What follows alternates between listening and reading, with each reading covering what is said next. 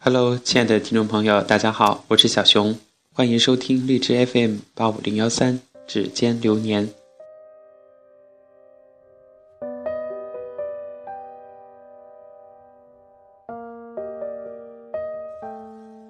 毕业时，女孩对男孩说：“我要去北京，北京的中关村有中国硅谷之称，那儿机遇多，以后容易发达。”男孩说。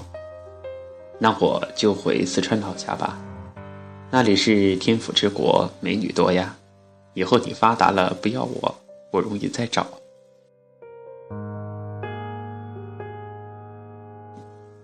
女孩的小拳头在男孩子厚实的胸前轻轻的敲。女孩嘟起小嘴，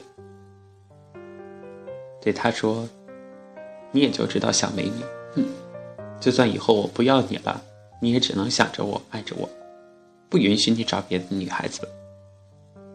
男孩一把握住女孩的手，深情的在她的额头上吻了一下，柔声的说：“傻丫头，咱们的父母都在四川呢，你去了北京，我这个好女婿，当然得回去照顾岳父岳母啊。”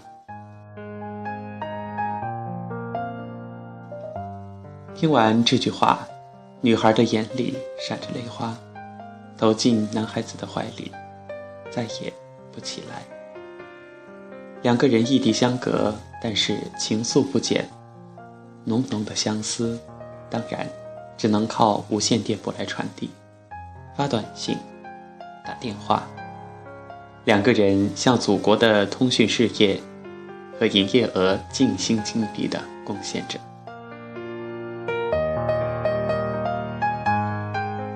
一天，女孩子在网上读到这样一个故事，说的也是一对情侣的故事。每次打电话，那个男孩都会等女孩先挂电话。当女孩子经历了世事沧桑之后，她才发现，原来这个世上最爱自己的男人，就是那个每次打电话都等自己先挂的男孩子。女孩子记住了这个让她唏嘘流泪的故事。那天晚上，打完电话，她对男孩子说：“亲爱的，你先挂电话。”男孩子一愣，回答道：“傻丫头，打电话还分什么先后啊？”女孩撒娇着说：“不嘛，不要嘛，就得你先挂电话。不听，我以后不理你了，让你找不到老婆。”男孩子停了几秒钟，电话那头传来轻轻的笑声。男孩说：“好吧，我知道了，你个傻丫头。为了以后我不打光棍，我就先挂了哟，就知道浪费电话费。”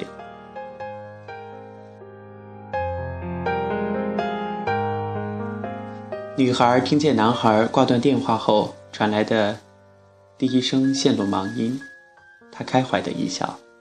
在心里对男孩说：“亲爱的，我爱你，比你爱我还要爱，还要多。”从那以后，两个人打电话，每逢说到再见，女孩便握住手机，静静的听，等着男孩子先挂电话，而男孩子总会笑着亲昵的叫她一声“傻丫头”，便挂断了电话。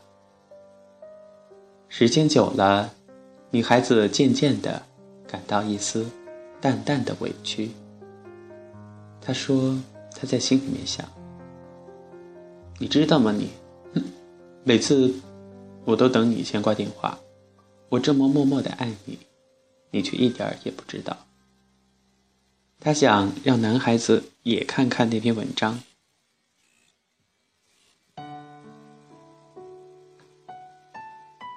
让男孩知道自己有多么的爱他，哪怕他也能等自己先挂一次电话，自己能切切实实的感受一下什么叫被爱，该多好啊！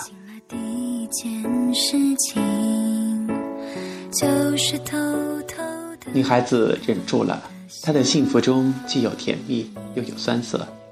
女孩想，如果能这样一辈子。以一个独特的方式，深切的爱一个自己的男人，也是一种幸福吧。跟所有的北漂一样，女孩的日子过得并不是十分的舒适，但是能住在筒子楼里，相比那些常年住在地下室的北漂们，女孩的生活条件算是不错的了。初时的雄心壮志，已经被现实磨得只剩下一个小小的尾巴。但是，好强的女孩并没有向自己的男朋友抱怨过什么，她只是更习惯于对男孩说：“说那一句‘我爱你’。”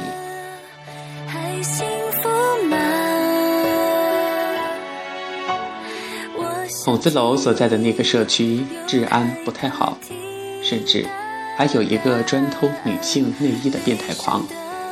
以前有同租的女孩陪伴，女孩并没有感觉，并没有感觉怎么样。但是同住的那个女孩因家里边有事告假回家了，就只留下女孩子一个人住两室一厅、一厨一卫的大房子。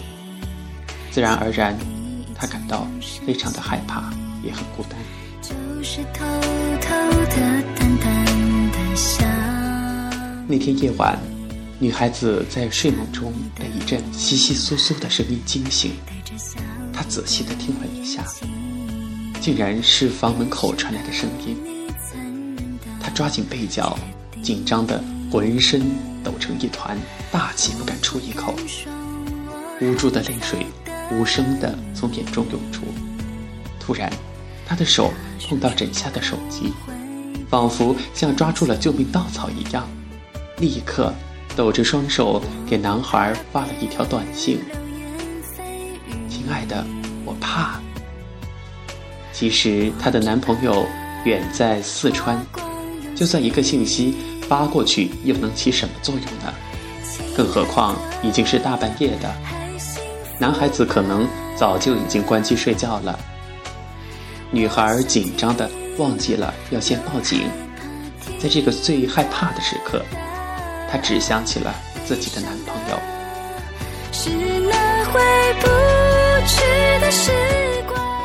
令女孩惊喜的是，信息发出后不到几秒钟，男孩子的电话竟然打了过来。她轻轻的接通，只听见传来男孩子温暖而充满关切的声音：“傻丫头。”是不是想我了？女孩尽量的压低自己的声音，向男孩子说：“现在她一个人住在房子里，门外可能有贼。”她自己觉得好害怕，好害怕。男孩安慰着女孩说：“别怕。”他想了想，对女孩说：“把你的手机外放喇叭打开，把声音调到最大，你慢慢去门口。”别怕，亲爱的，相信我，你别怕，有我在。女孩是冰雪聪明的，听男孩这么一说，他大概想到了男孩子的意图。男孩子是想大声喊话，让外面的人知道，屋子里是有男人的。偷东西或者打别的主意的人，识相的还是赶紧走。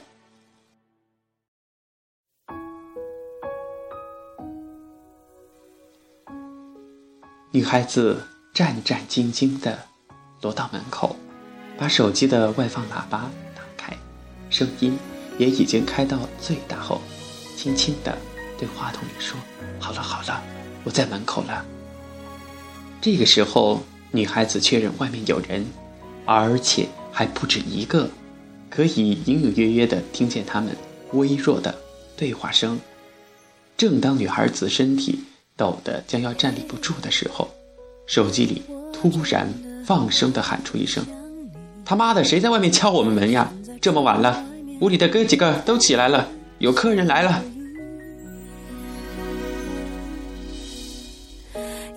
男孩的声音高亢而粗犷，在寂静的夜里，把女孩也吓了一大跳。不过，门外的人可能更是被吓得跳得更高。女孩子只听见一阵扑通扑通的脚步声，由近而远，看样子是被吓走了。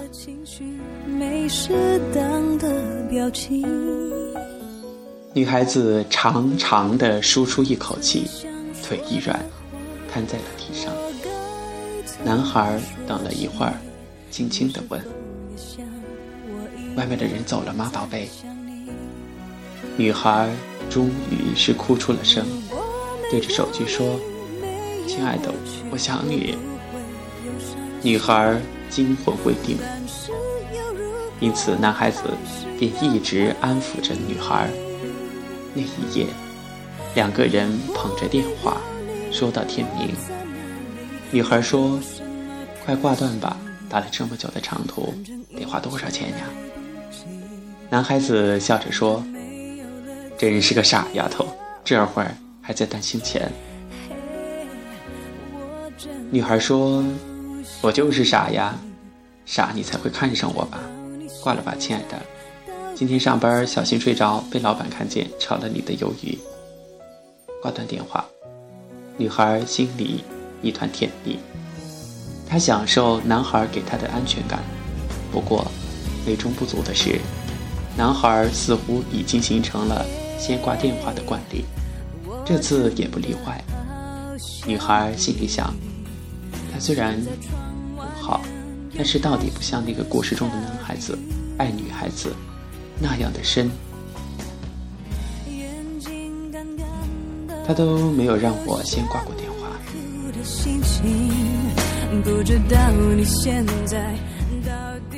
天开始热了，女孩子很多单衣上面都是没有口袋的，所以很多时候她自己都忘记了带手机。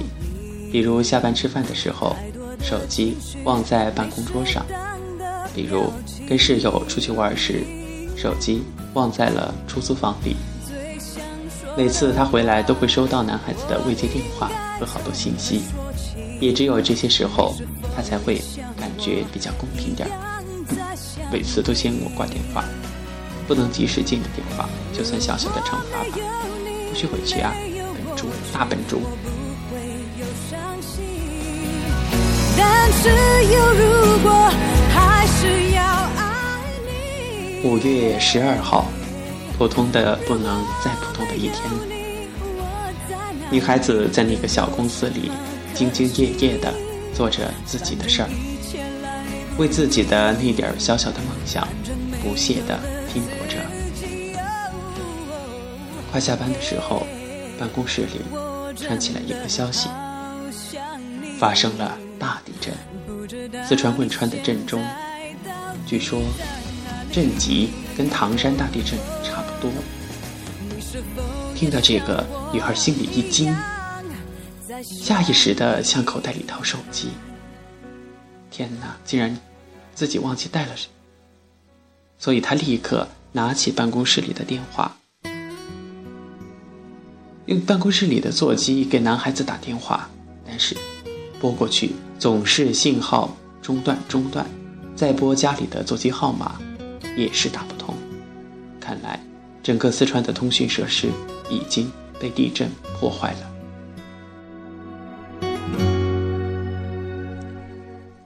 一种不祥的预感涌上心头，心急如焚的女孩子再等不及下班，从写字楼里冲下来，招了一辆出租车，就向自己租住的筒子楼赶去。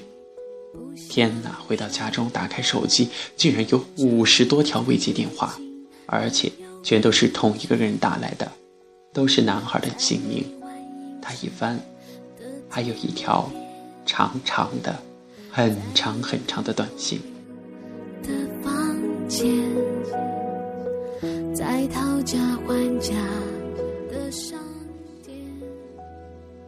宝贝，亲爱的傻丫头。不用尽我今生所有的爱叫你，我爱你，比你爱我还要爱。自从那次你坚持让我先挂电话，我就知道你肯定看过那个故事。可是，亲爱的，我想告诉你，我爱你，比你爱我还要爱。其实我也看过那篇故事，很早很早就看过。那是一个美丽的故事，因为有憾而美。但是我们。不需要那种遗憾，那不属于我们。我不要那种美，那种缺憾的美我不要。刻骨铭心必将伴随着撕心裂肺。我宁愿我们两个人平平安安的过一辈子，也不要那种刻骨铭心。我只想伴你过一生，与你白头偕老。我要不起那种凄惨的美，我只要实实在在的幸福。我从来不敢忘记带手机，我怕哪天你会突然很想我。如果那天我又没带手机的话，我怕你会很沮丧。很多时候，即使是上厕所，我也会把手机揣在兜里。而且我晚上从来都不关机，每晚睡前我都更换一次电池，把铃声调到最大。我怕，我怕你哪个夜里会忽然害怕，想要跟我说话。如果你打过来，我这边是关机，我能够猜测到你有多么的孤独，多么的寂寞。你每次都让我先挂电话，我知道，那是因为你爱我，我很开心，我很满足。每次想起来，眼里都是湿湿的，但是我是男人，不能。我的电话从来不关机。你却不知道，那是因为我更加的爱你，别怪我没有告诉过你，亲爱的宝贝。我是想等到咱们都老成妖怪的时候再说。我的傻丫头，看样子我是没有那个陪伴你一生的福气了。我背上的那块预制板已经压了我两个多小时，的整个胸部、背部都撕裂般的疼痛。我仿佛能够闻见自己流出的血的腥味儿，宝贝，我可能无法再陪你继续走下去了。不在身边。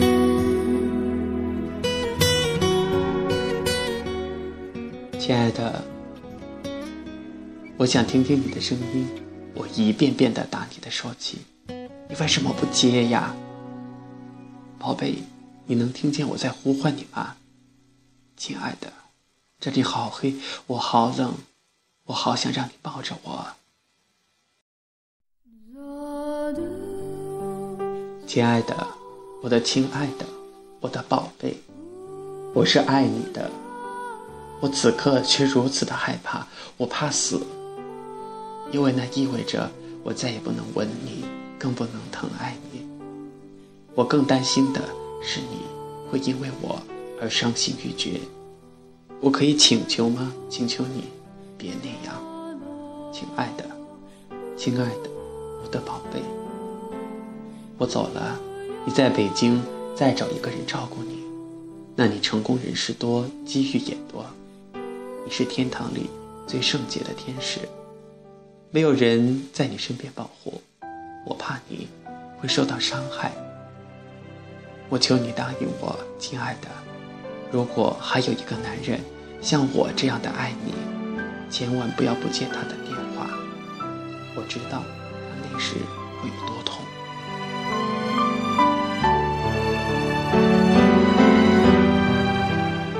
我不能呼吸了，宝贝儿，再见了。来世我一定要再做你的老公，宝贝，亲爱的傻丫头，在此。用尽我今生所有的爱，叫你。我爱你，比你爱我还要爱。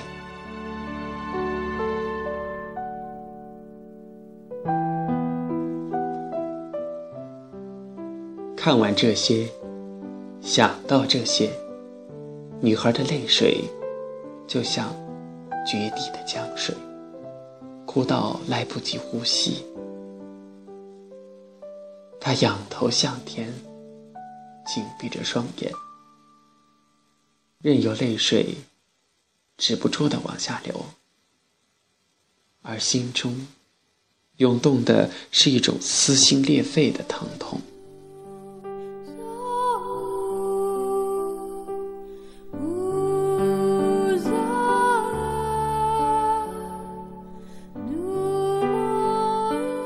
亲爱的听众朋友。感谢您收听和点播本期《指尖流年》，无声感动。我是主播小熊。听完这个故，听完这个故事，你被感动了？看我感动的连话都说不清楚了。好了，希望这个故事能够带给你一些温暖。咱们下期节目再见。